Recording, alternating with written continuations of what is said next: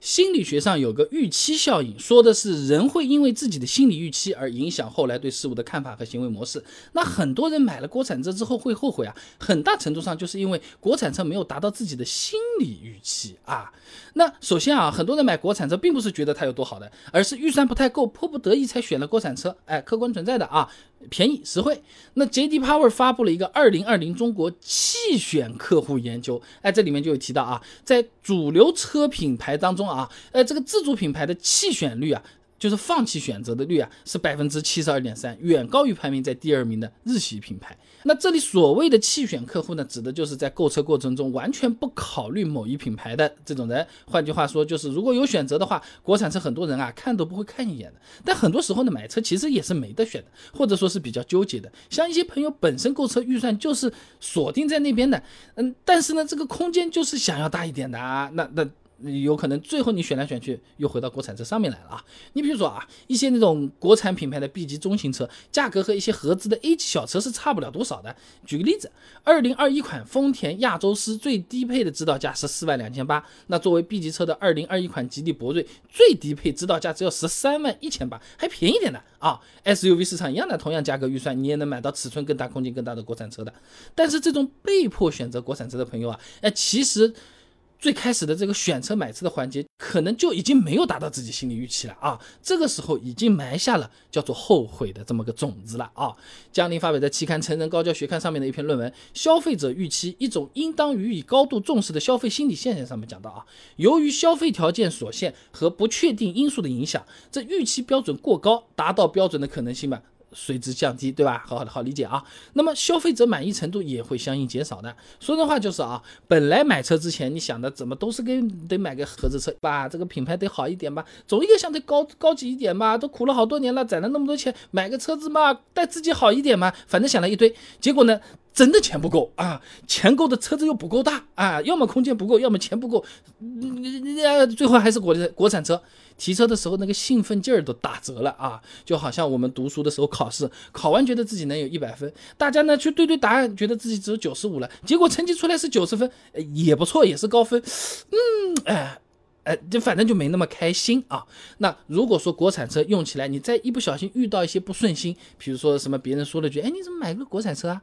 哎，养起来怎么做个保养比本田还贵呀？啊，这后悔的种子开始生根和发芽了。那特别是本身比较在乎面子的车主朋友们啊，你买了个国产车，确实很容易后悔的啊。毕竟呢，你同样二十万不到的这种车子，你买辆奥迪 A3，你买个什么新车？我买个奥迪，是吧？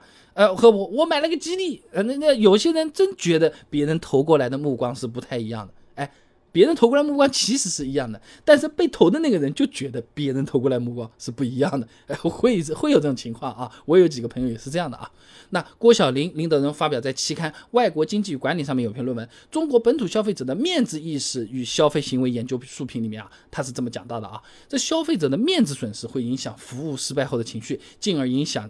他的抱怨倾向，简单的讲啊，我开辆便宜国产车出去，被人嘲笑了一顿之后，心里想，哎呀，这个真的是当初不该买这个东西。在想这个过程中，还有一个东西坏了，喇叭不响了，座椅吱嘎吱嘎了，哎呀，你就想拍大腿了啊。那么再说养车费用，你不要看国产车价格便宜，但养起来没有你想象中那么廉价的啊！油钱保养费用说不定比合资车还高啊！拿养车成本里面的大头油钱来说好了，那目前啊，那国产的汽车技术和国外比呢，接近，但不是说一样。差距还是存在的啊。那国产车的油耗相比合资车，一般情况下都偏高一点点啊。那么欧阳洪武、肖叶萌等人在二零二零发表在期刊《中南大学学报自然科学版》上面有篇论文的《汽车技术性能综合评价方法及应用》上面说啊，这国产汽车品牌的技术性能呢，它的这个指标和合资品牌之间相差大概有百分之二十，而这个指标衡量的呢是汽车的动力性、燃油经济性啊，这就代表着发动机和整车的技术水平嘛。那具体的例子举个啊，同样一点五升。自然吸气的发动机，同样用的也是 CVT 变速箱，吉利帝豪 NEDC 油耗六点一升每百公里，听起来很低了，对不对？也也不错，也能接受，对不对？就是怕比了。你看卡罗拉 NEDC 油耗五点一升每百公里，那你你差距还是有一升，对不对？那虽然这种油耗我们也自己是马路上是跑不出来的，但是这个测试的差距我心里知道了呀。那我知道了我就难受了嘛。那那你相差一点点，它也是差嘛，就就。就是这种感觉啊，心里就是要犯嘀咕。那么开着不舒服，就有可能想，那要么卖掉了？最近生意好，或者说下次我憋不大招，我直接上个什么 BBA 啊，或者更高的什么东西。你卖的时候发现，哎。没开多久，已经亏了好几万了。这个时候也没别的想法，反正满脑子就是，哎呀，我靠，我当初在想什么，就有可能是后悔啊。那么按照整体情况来看，国产车的保值率呢，的确没有合资车高啊。全国工商联汽车经销商商会联合车一估发布了一个二零二零年度汽车保值率报告，它有个数据的啊，国产车第一年保值率百分之六十三点三，排名倒数第二啊，就比法系车好了那么一点点。那排名第一的是日系车，第一年保值率百分之七十九点八一，将近是八成啊。那第二名是德系车，那第一年呢也有七十五点二八啊。那简单算一下啊，一辆十五万的这个国产车，你开一年之后啊，就只有九万四千九百五十块钱了。而一辆十五万的日系车，你开了一年再卖，还有十一万九千七百。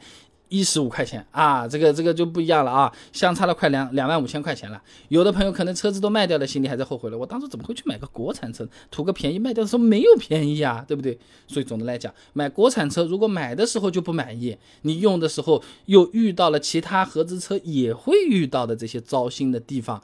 你有可能就开始后悔了，你这个后悔就让你去卖车了。卖车的时候你又亏了一大笔钱。如果是第一台车，第一次卖二手车，那你这个心里就更难受，更难受，就更后悔啊，越来越后悔啊。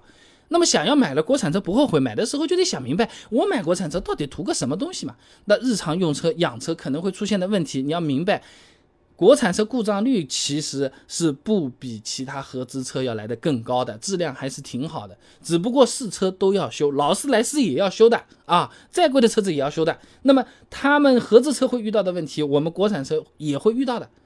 你就要有这么个心态去看这个问题啊，就不要觉得就是因为国产车我才会这个这个车子会有异响。奔驰 S 六百都异响的，我跟你说，你不要去乱讲这种事情。哎呀，觉得买个国产车没面子，没有什么没面子没面子的。你去统计一下，整个全中国这么十多亿人，有车的人，不管你什么车，只要有台车是在你名下，是你自己的车，就叫了不起。这还什么面子不面子的？搞清楚啊，有车就是了不起，不要看牌子。